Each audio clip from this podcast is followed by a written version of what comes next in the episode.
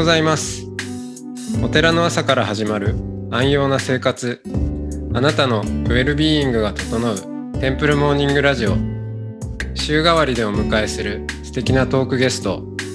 今週はイギリスのロンドン近郊アマラワティ仏教僧院アチャンニャーナラトーさんです。トークの後は全国各地のお坊さんのフレッシュなお経を日替わりでお届けします。このラジオはノートマガジン松本商家の北条庵よりお送りします。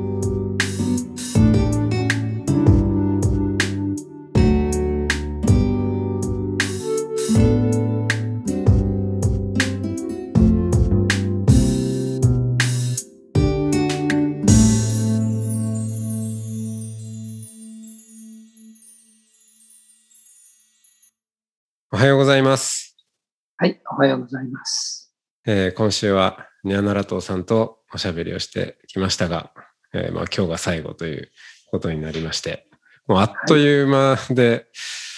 えー全然ちょっとイギイギリスの総員どんな感じですかとか、そこまでもいけないんですけど、そうですね。うん、い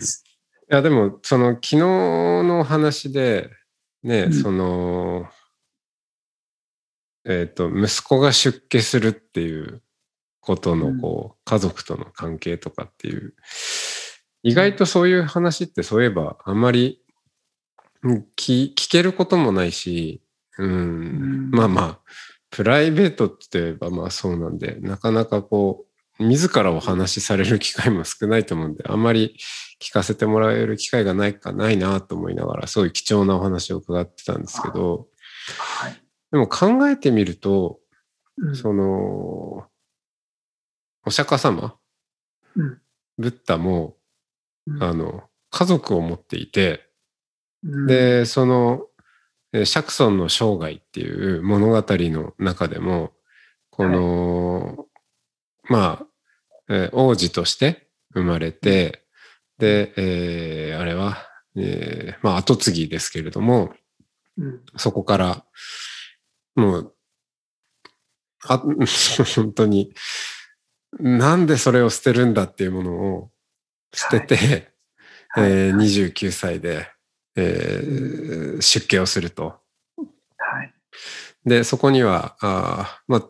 その、釈尊は、うん、その王王様のお父さんと、いや、お母さんとの、まあ、関係もあれば、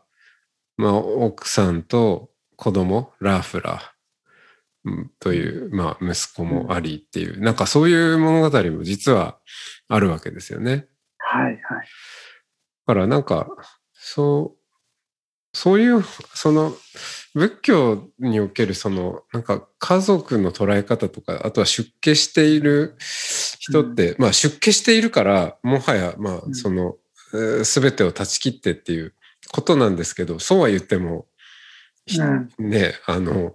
いろんなバックグラウンドから来られてて、いろんな思いが本当はそこにはあるはずで、うん、そこら辺でなんか、あんまりその特に上座部仏教で、なんか、えーまあ、出家者だから、家族の話とか、ね、あの、じゃあ、釈尊のその、生涯における家族関係のことをどう思いますかとか、あんまりテーマになること少ないような気がしますけど、どんな風にそこを捉えてらっしゃるんですか？例えばその、ブッダの生涯とか。他の生涯。まあ、お釈迦様の場合はもうなんか、なんだろう、もうあまりにも有名すぎるはい革新の話なんで、あえてこう問うっていうことはなくて、むしろこう、やはり人生の転換と言いますか、いわゆるシモン出遊、はい。はい。小、えっ、と、小老病死の老病死、それかはいらシャモン、出家者を見て、はい。そして出るっていう話で、その中でこう、あなるほど、私たちがこう世界の関わを見る中、関わる中での一大転換が起こるっていう、そう一つ象徴的な出来事だし、なんですけれど、あ象徴っていうか、お釈迦様という一人の個人に起こった出来事だけれども、同時にそれは多分一人一人僕らがこう、内的なプロセスとして、はい。同じように捉えられるのかな。出来事として同じではならないかもしれないけれどもっていううん。ことでは見てきてはいたんですけど、ただ今おっしゃった流れでいくと、例えばこの西洋のお寺ですよね。マラバティなんかで。はい。僕らまあもう古株になっちゃったんで、新しく出家してきた人たちと話したり、まあ、いわゆる相談に乗ったりすることもうん。少なからずあるんですが、この個人、日本よりは個人主義だって、みたいに見える西洋の人たちでも、やっぱりその、両親との関係、つまり、出家っていうことでの別れとか、うん理。解できないっていうのは、かなりあります。ありますよね。結構むつ難しいです。で、えまあ、僕らがその人たちに言うのは、まあ、自分自身がまあこういう あの経験をしてきたっていうのもあって、なんて言うんですかね。あの、出家者っていうことは一つの生き方ですですけれども、それはその家族の絶対否定とか、拒絶、切り捨てっていうことではなくて、まあ、その出家者としてそういう中で生きていくという文脈で、同時にこの両親との別れとか理解できないっていうことも、なんだろう、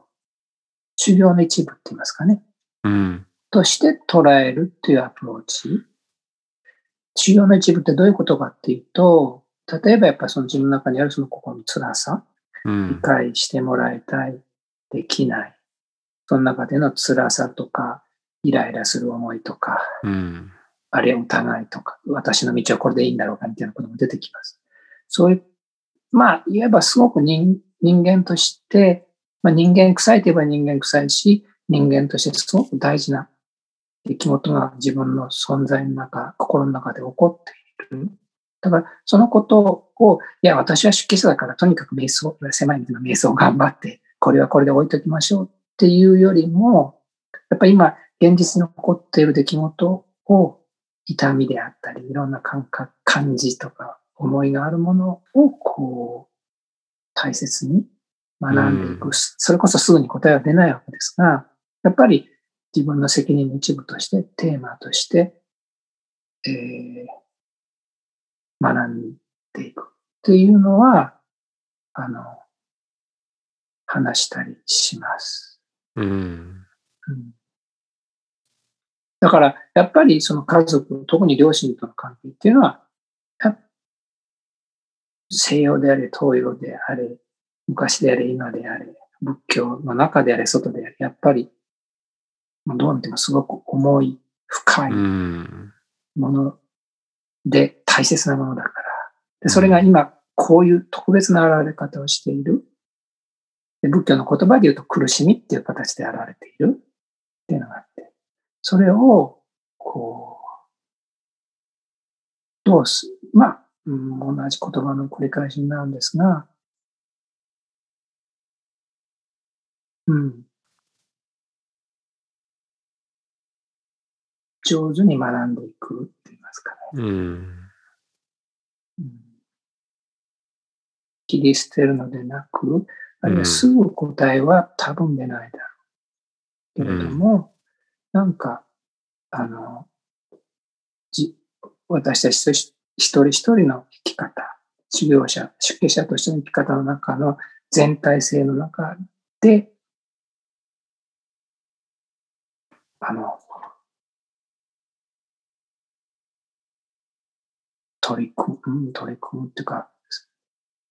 うん、携えていくっていううん。感じですかね。だから逆に、逆に言うっていうか、やっぱりそこでチラチラ現れてくるのは、じゃあ出家者って一体何なんだって。あその意味合いというか役割。例えば、まあ端的に言うと、ね、世の中でいろんな困ってる人がいるのに、お寺で静かに暮らしてて、一体これでいいのかとか。うん。ね、例えば僕で言えば、お医者さんになってれば、こんなことができたのにとか。はい。その、わかりやすく人を救うっていう。そうそうう。ん。あるいは今世の中でいろんな社会で難しい問題があって、そこへ行って社会のために頑張るべきなんじゃないか。あるいはうん。両親のためにするべきなんじゃないか。うん。極端に言うとこうやって座って、静かにしてるとこれってどういうことなんだっていう、まあ、究極の問題にもつながってくるんだと思うんですよ。うん。だから、そういうことにもなんか触れながら、気づき合いながあらっあ。ていうのはありますよね。決してその小さ小さい問題ではないしなっていうのはうん。ずっと、うん、まあちょっとし、ちょっとしたっていうか、まあどんな、えー苦しみであれ、それはすごく地続きでいろんなものとつながってくるっていううんことですね。うん、うん。あの出家者ってやっぱり普通でないんですよね。あの普通の人のうん。特に我々上上座仏教ではこう普通の人のようにこうなりわいがこうあっていわゆる生産活動をしてはい。こんなことをしてその結果こうやって生きていく人間関係をしていくっていうことから言うとそういう文脈からは離れてしまってそれがまさしく出家っていう形になって、まあその形が一番こうなんかオーソドックスな形で強く現れているのはちょっとしたらテラワーダ仏教かもしれないですね。うんまあ、戒律も厳しいから。ああで、なんか一つの問いとして、あのじゃあ、じゃあこの出家、世界から出る、家から出るっていうこと、それは無責任なのかとか、どういう意味があるのかとかいう厳しい問いがそこにあるんですよね。そうか。で僕らも出家して間もないとき、えー、これ何やってるんだ私たちは、みたいな、いうのはうんある、ですよね。大切なで問いなんですよね。うん。そんな、その、怠け心で出家する人もいないでしょうし、うん、なんとなく出家する人もいないでしょうし、うんうんすごく切実にうん思って考えた先に出家をするような方々だからこそ、そう、あのそうです。これでいいのかとか、まうん。あ、あの、人のためにとかっていう気持ちもたくさんすごい強い人も多いと思いますし、そうした時にこんな座ってるばっかりで、うんうん。なんかこのこもってやってるのはもしかしたら最大のなん自己中心主義なんじゃないかみたいなうん問いを持つ方もいらっしゃるでしょうね。そうね。自己中心とか逃避って言ってもいいかともしれないああ逃避。うんね。それは、そうなんですよね。そういう問い。うん厳しい、きついです。そういうのが、その、まあ、調子、調子がいいとか元気な時はね、いや、そうじゃなくて出家生活っていうか、あの、これは極めたいみたいなのがあるんですけど、やっぱりうん人間、そんな調子のいい時ばっかしじゃない。ちょっとこう気力がない、自信がない、わけがよくわからないっていうの時にこういう問いが出てくると、すごく辛いですね。うん何やってるんだって。自分のやってきたことを脇、一旦脇に置いて、両親とか周りにもまあ、迷惑というか、無理をしてきて、えー、一体これ何やってるんだっていう声は出てきたら、やっぱり厳しいですよね。うん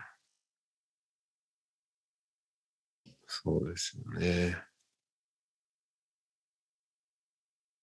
今、30年以上ですかね。そのまあ、大学生時代からすると、まあ、40年とか近いんですかね。その、重たいものをうん。抱えた時の、まあ、その重たいものは今、どのあたりにあるんですか？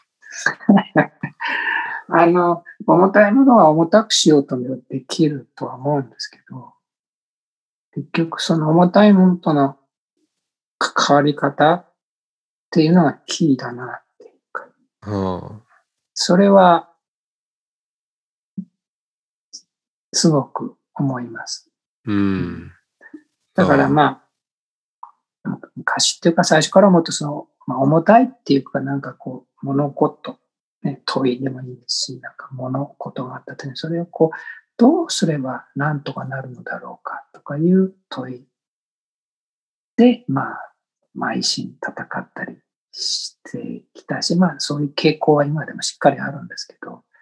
多分そういうことではなくて、付き合い方が全然違うって言いますかね。うん。重いものでも、それをこう、思いっきり持ち上げれば重いわけですよね。はい。そうですね。例えとして言うと。はい。で、その持ち上げてるのは誰かっていうと、やっぱり自分のあり方、自分の捉え方。逆に持ち上げないっていうと、言葉は難しくて無責任とか、それこそ、あの、逃避ってなるかもしれないですけども、持ち上げないあり方も可能であって、しかも持ち上げない時っていうのは逆に自由だし、自由度も大きくて逆にパフォーマンスが良くなるみたいな例えを僕はよく言うんですけど、そういうこと、だからそのさっきのテーマの出家っていうのも、なんかその白か黒かで言うと、なんか責任を果たした果たさないかっていうことで、こう、うん、答えが出ないって言いますかね。ところが、そういう捉え方じゃなくて、あの、まあ、今日の話で言うと、やっぱりその、持ち上げないあり方うん。で、こう、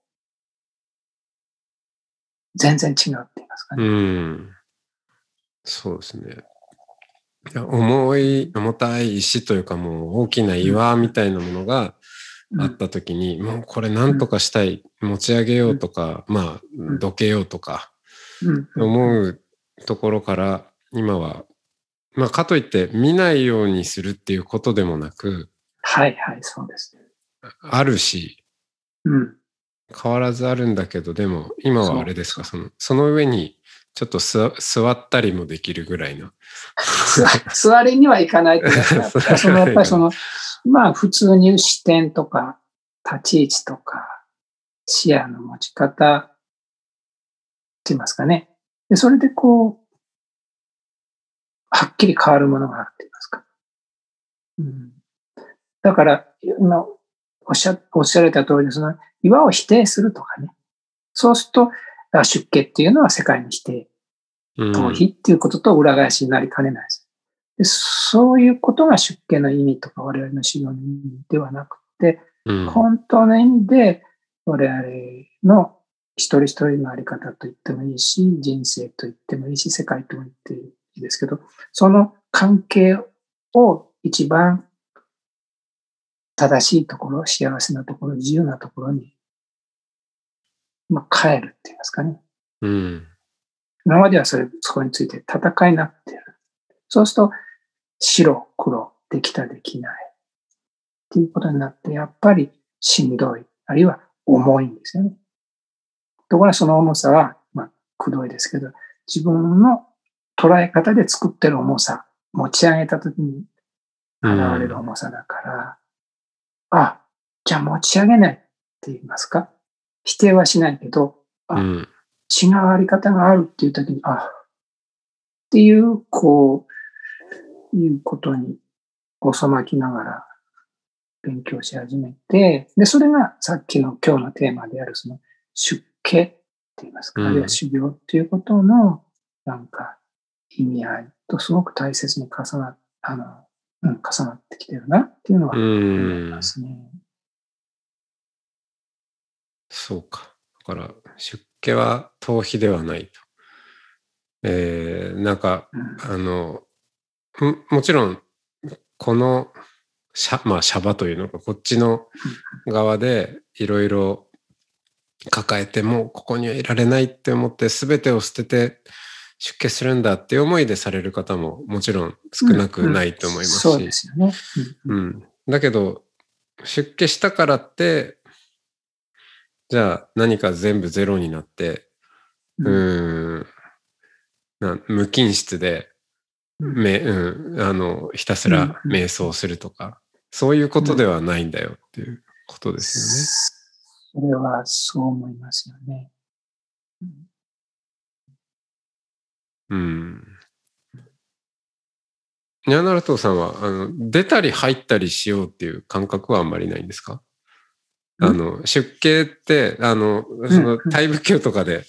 いはいまあ、出家したり、戻ったり、また出家したりとかっていう方も中にはいらっしゃったりすると思うんですああ、ああ、ということでしたらないですね。それはないんですね。う。うんん。まあ、あの、なんていうんですかね。この、まあ、非常に特殊、ユニークっていうのは、あり方ですよね。そのこと、まあ、今日もちょっとそういう話させていただいてるんですが、まあ、あの、そういうことを考えたり、思ったりする中で、やっぱり、この形の大切さとか、意味とか、あの、みんなはこうしなくちゃいけないとか、そういうことでは全くないですが、えー、こうあることの、あの、意味合いって言いますか、いうのは、すごく思うので、うん、なんだろう。あの、それはなんか自分の役割でもあるし、大切にしたいなっていうのは思うんですよね。うん、だからこの、こう、出たり入ったりっていうよりも、この形の中にいることの大切さ、個人的にも、はい、あるいはその、なんか、なんだろう、社会の中での意味合い、意味合い役割みたいなことでも、うん。うん。というふうに思ってますね。うん、そして、アフィニティもある。あ、それはあります。やっぱありますよね。今回その言葉が出てきたけど、本当そう思います。うん。うん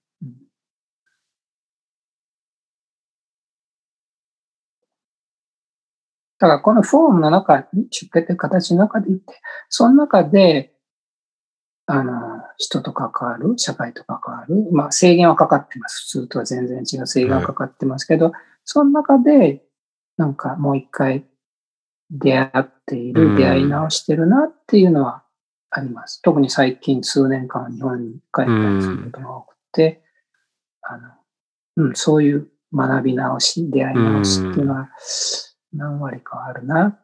まあ西洋に来てること自体から来て、西洋に来てること自身がそういう側面があるんですが、特に日本に帰ったりすると、総員がそこにあるわけでもないし、まして自分の母国語、文化のところで帰ってきてるので、ね、このフォームの中で、この視点の中で、もう一回そういうものに出会い直してるっていうのは少なからずありますよね。うん。うん、だし、まあそのフォームの中にいらっしゃるからこそ、うん、あの、まあ同じ人と出会うにしてもやっぱ出会い方とかもありますしね。はいはい。それはもうすごくあります。うん。いやじゃあまあまた、あの、なかなかコロナで不自由な時間はもうちょっとは続くかなと思うんですけど、ね、はい。でも、またぜひ、あの、はい、お茶を、はい、はい、あの、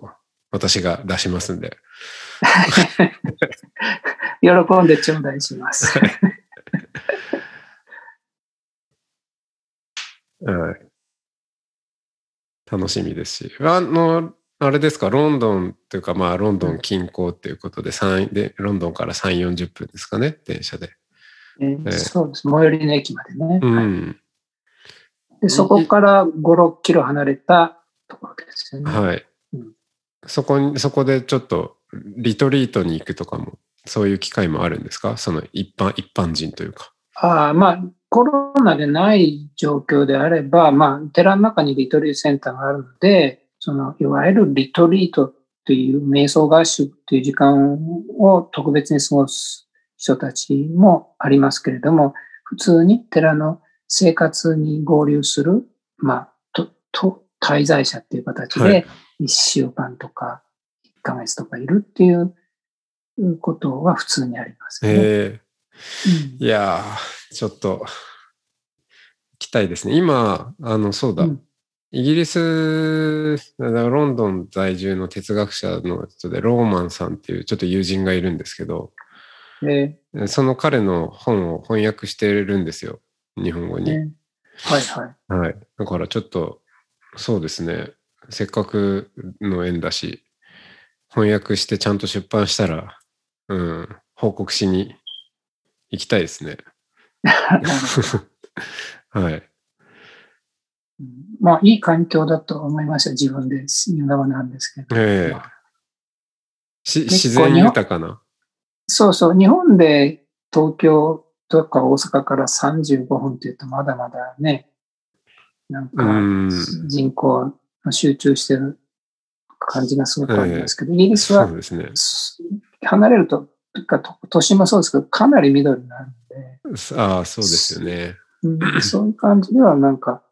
恵まれてるなと思いますよね。うん。うん、いや、ぜひ、ちょっと行ける日を、えー、楽しみに生きていきたいと思います。はい。はい、いや、本当にいろんなお話を聞かせていただきつつ、まだまだちょっと聞き たいこともたくさんありましたけど、はい、はい、それはまあ、第2弾なのか、はい。またの機会にとっておきたいと思います。はい。本当に、はい、はい、今週はありがとうございました。はい、こちらこそ大変お世話になりました。ありがとうございます。ありがとうございます。では、さようなら。はい、じゃあ失礼します。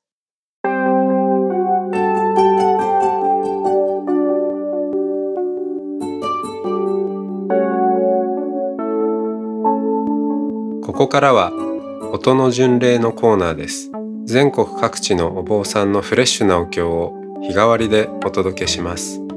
登場するお経やお坊さんに関する情報はノートマガジン音の巡礼をご覧ください。トークゲストへのメッセージやお経の感想などもノートマガジン音の巡礼ウェブサイトのコメント欄でお待ちしております。それでは今朝も音の巡礼へいってらっしゃい。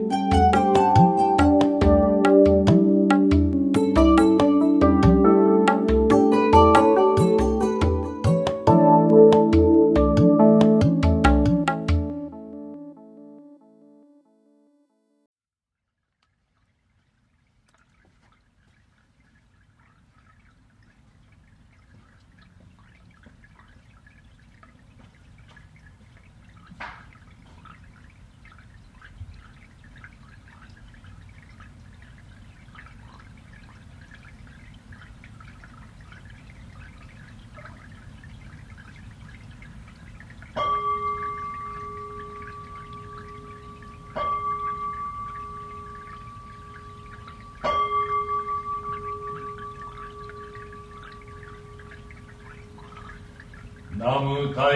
釈憲法本門三大秘宝知能一年三千本門八本上行書伝本人下手の南無妙法蓮華経。南無久本実上第四教主釈迦牟尼世尊。正明法華の他方如来。南無本願。上行無変行。上行遠慮行等の次第菩薩総じて一円部大の地味像の大曼荼羅勘定の諸尊別紙で南無末法園の大同士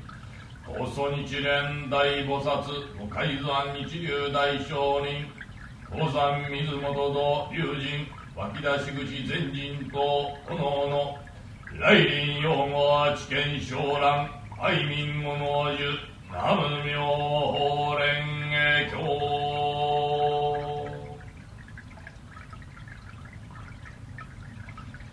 妙法蓮華経如来十両本来十六時が特物来商業小国主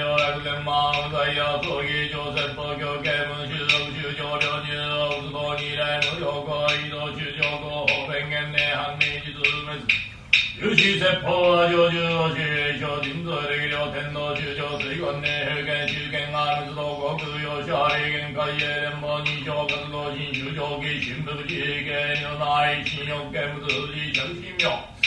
伊賀優秀総空数量重戦が地方中上調剤し不滅違法便利貢献不滅不滅両国中上軍業新業者が非中非説無常与党風門市官令が滅動が現象中上無罪の空海公不意見診療を正月合意を新年法内実意説法人数利尿で葬儀工場大領流天宮上上中上中上健康人大化上上寺が指導あの名人上中魔本人衝動学習術法上本州だけか主上昇有楽昇天逆天空上座周期学曼荼羅家三物有大衆は浄土風景に中堅超人宮諸空の尿税十万年小在中医薬行為年化葬儀公不問三宝名称祝徳入は自力者特会見が身在地に説法悪事地中説仏無力仏者異性部南中が地力におで五所無料寿命無十国十五所得尿と浮者もっと死将棋登壇療養時後日後においで本来利用し後一切に四チームの絶好もないくい生霊空上空限者本空天道一切に四滅以上見学一生教師新法一作公悪道悪道中華上地修上共同不共同追用消化道愛世主従愛知させねいが領中上特入無常と即上入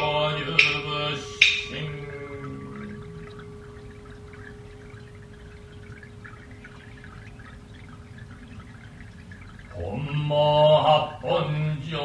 行書伝本人下主の南無妙法園へ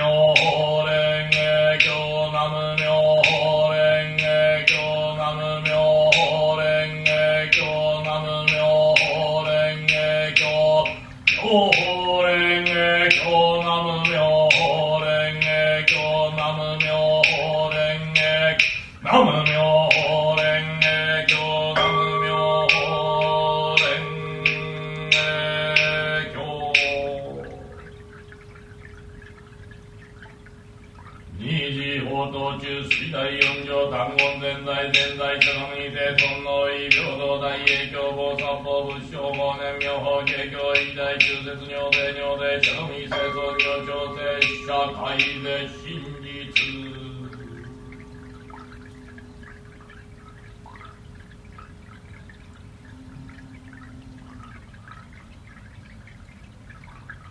将来勘定参謀諸村ことに法華経の書店全人別して南無末法園の大同士高祖一年大菩薩五海山一流大聖人宝山出雲と同竜神湧き出し口前人とおのおの大時代非大恩護法に所得南無妙法蓮華経。お稲が悪は天下太平国家安全五国成就万民家楽のご祈祷南無妙法蓮華経。一連大聖林古明藩には源濁り濡れば流れ清からず仏法要約天道しければ世間もまた直乱せり。仏法は体のごとし世間は影のごとし。体曲がれば影斜めなり。試合方々在所消滅根人より仏心に至るまでよく保ち立て祭る本門八本上行書伝本人へ主の南無妙法蓮華経。南無妙法蓮華経。南無妙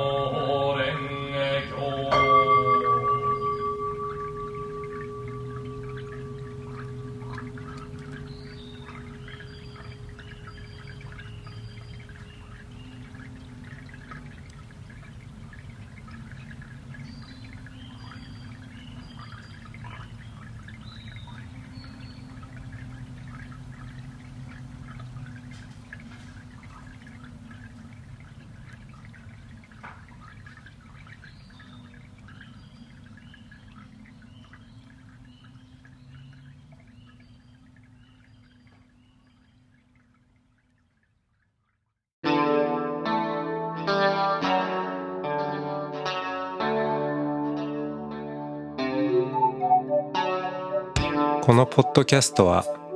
ノートマガジン松本紹圭の方丈庵よりお送りしました。お経コーナーはノートマガジン音の巡礼のご協力でした。